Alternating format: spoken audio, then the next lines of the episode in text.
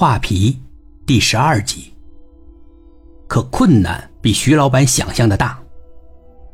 他又把小芳找来，把蔡村长的目的告诉了他。小芳一点都不惊讶，他只是笑笑，然后摇头。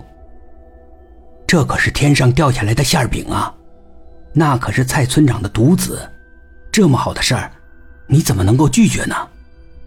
可小芳就是不喜欢这样的馅饼。徐老板叹气：“你知道这事儿的意义吗？”小芳不置可否。徐老板就给小芳算起了蔡村长的家产，有些是道听途说的，有些是实在的信息，全都加起来，连徐老板也都惊讶了：蔡村长竟然这么有钱！知道吗？你如果嫁进蔡家，成为蔡家的媳妇儿。你就相当于连续十次中了彩票的大奖，或许还不止呢。哦，他也仅仅是哦了一声，再无别的反应。徐老板摇着头，不要错过这个机会。嫁进蔡家，你就相当于鲤鱼跳了龙门。徐老板是苦口婆心，可小芳没有一丝松动。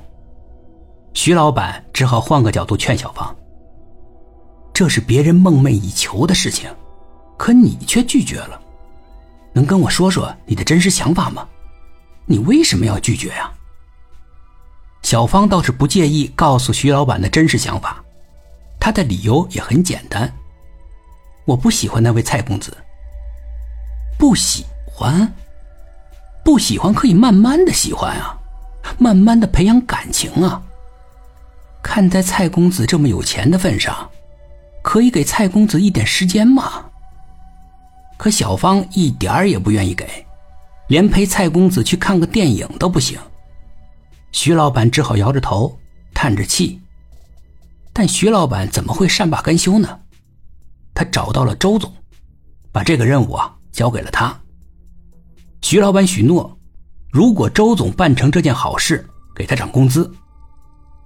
跟蔡公子比，周总有些自卑，他的理智告诉他要退出竞争。他虽然有些酸涩，可他还是痛快的接受了这个任务。能涨工资，这个诱惑还是不小的。可周总怎么完成这个任务呢？小芳甚至不跟周总多说一句话，周总只好把希望寄托在胡燕身上。周总把胡燕和她男朋友同时找过来，给他们安排了这个艰巨的任务。他也许诺了，如果事情办成了，给胡燕和她男朋友都涨一级工资。这是周总最大的权限了。胡燕是用心的，她了解闺蜜的性格，她做了计划，采取了持久的战略。吃饭、散步的时候，总是把话题往这方面引。可是两个星期过去了，小芳没有一丝的松动。胡燕很是惊讶，两个星期的用心居然没有一点效果。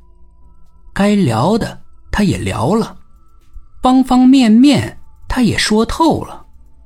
小芳不否认他的逻辑，但他有自己的观点。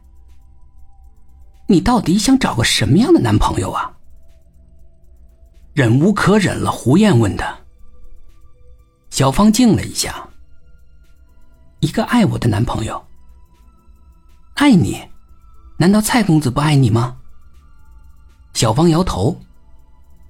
我觉得不爱吧。